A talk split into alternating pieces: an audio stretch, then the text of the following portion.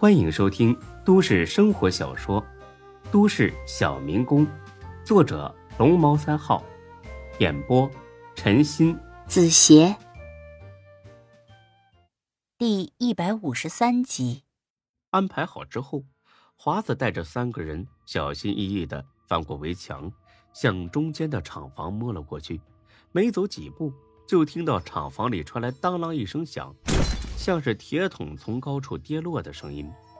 华子示意大家脚底下轻着点然后继续往厂房走去。来都来了，还偷偷摸摸干什么？厂房里突然传出这么一句话，华子索性心一横，带着人大摇大摆的冲了进去。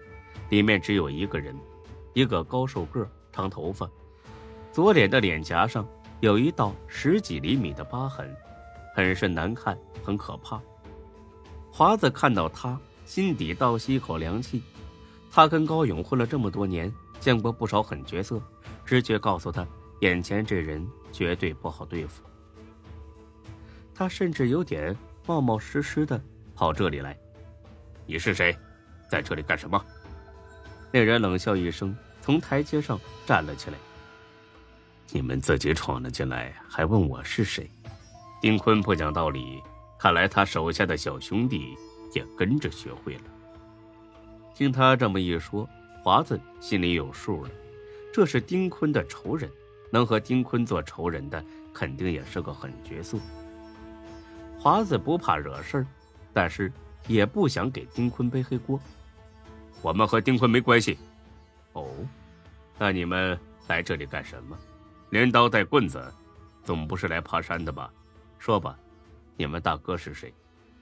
这个你不用管，反正我们和丁坤没关系。哼哼，自己大哥名字都不敢报，真够怂的。说吧，来这干什么？我来找何老六，他抢了我朋友的钱。那人听罢皱了一下眉，看样子他认识何老六，但并不知道抢钱的事儿。他不在这儿，你们找错地方了。华子心说：“去你妈的吧！老子辛辛苦苦的找了过来，你一句话就打发了我，真当我是混迹街头、无所事事的小混混吗？是吗？可有人告诉我他就在这儿，我该相信谁呢？谁告诉你的？”华子拍了拍手，把他带进来。两个小弟立刻把门外的大胡子带了进来，扔到了地上。那个高瘦个一下子来了精神，看来这个大胡子是他的人，把他放了。放了他可以，先把何老六还有钱交出来。那高瘦个冷笑一声，不屑的看了眼华子。我说让你放了他，他说的很慢，很清晰。而且是一种不容置疑的命令口气，让人听了很是不爽。我说：“让你把钱交出来！”华子话音未落，高瘦个就冲了过来。他速度极快，眨眼就放倒两个人。等华子反应过来的时候，脖子上多了把刀。在那一刻，华子简直怀疑这人是个职业杀手。最后一遍，放了他。人在屋檐下，不得不低头。华子让人把那大胡子身上的绳子，还有嘴巴上的胶带都解开。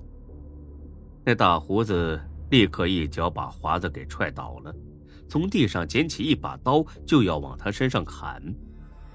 住手，老三！原来这个大胡子叫老三。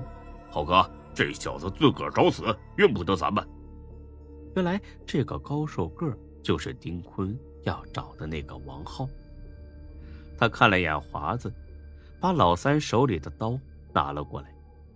他们不是丁坤的人，不要节外生枝了。老三狠狠的看了眼华子，一脚踹在他脸上：“滚！下次再遇上，老子挖了你的狗眼！”华子心里边别提多窝囊了。出来混这么多年，他吃过不少气，也挨过不少打，但是。从来没像今天这么灰头土脸过。八个人愣是打不过一个人，这说出去能让人家笑话死。不过，虽然心里不爽，他还是认了。因为他知道再纠缠下去绝对占不到便宜。眼前这个浩哥真的不好惹，他打算回去和高勇说一声，等把这个浩哥底细摸清楚之后，再找机会报仇。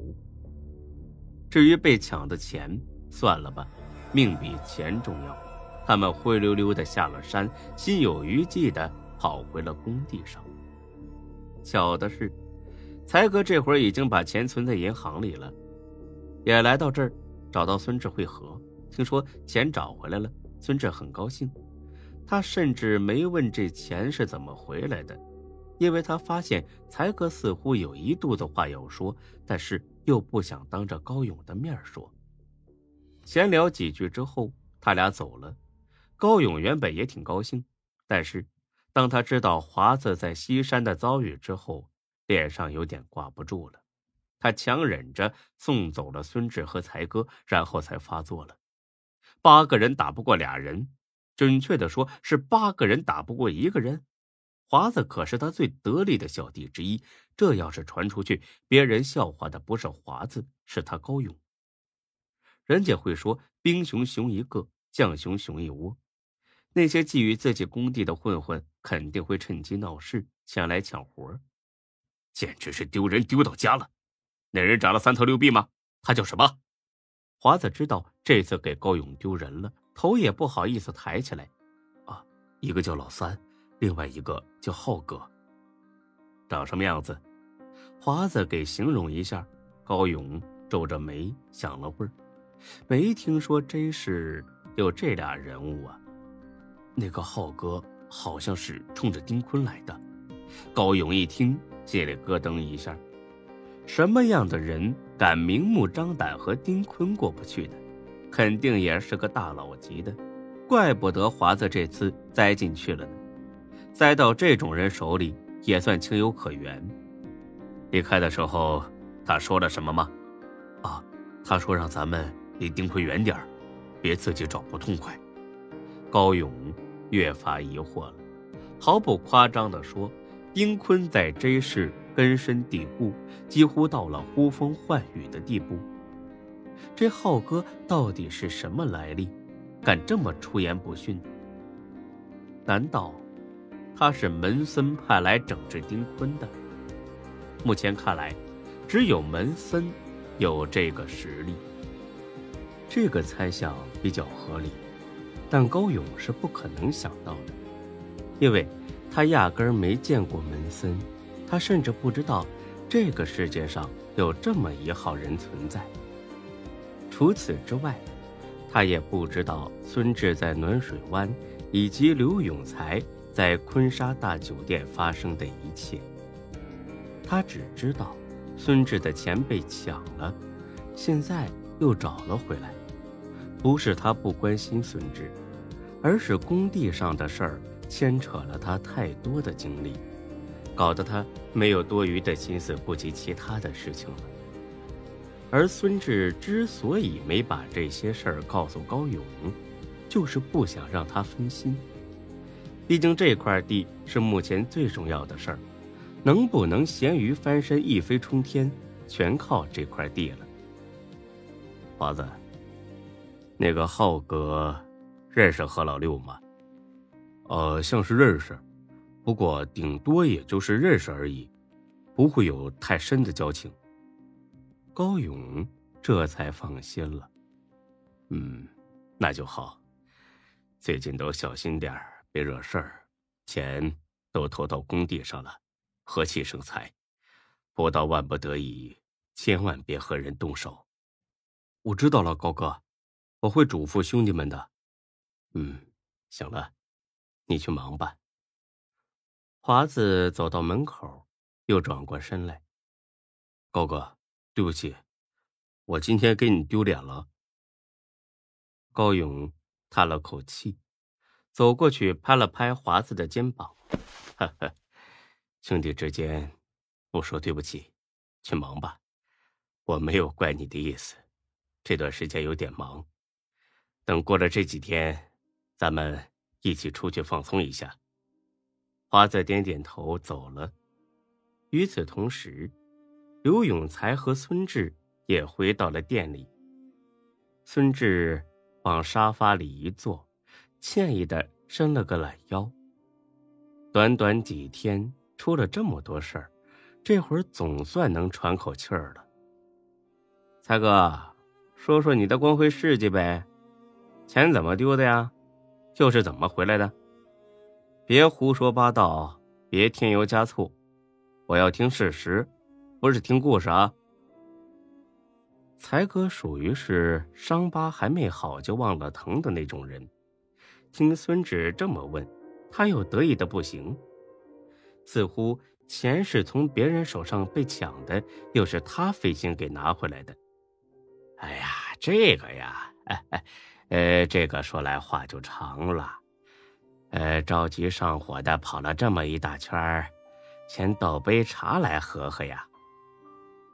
孙志抓起烟盒就砸了过去，哎，你他妈的有脸了是不是？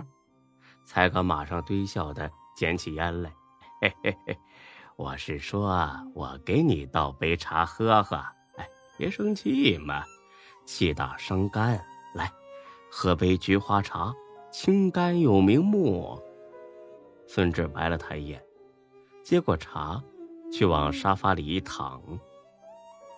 有重要的说，老子没工夫听你在这瞎扯淡，还有一大堆事儿等着我处理呢。才哥见孙志心里有火，不敢再贫嘴了，一五一十的说了起来。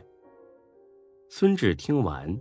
当真是吃惊不小，这个沈金虎下手也太狠了吧！被人用枪指着都不怕，拔刀就砍。电影里的大哥也没他霸气啊！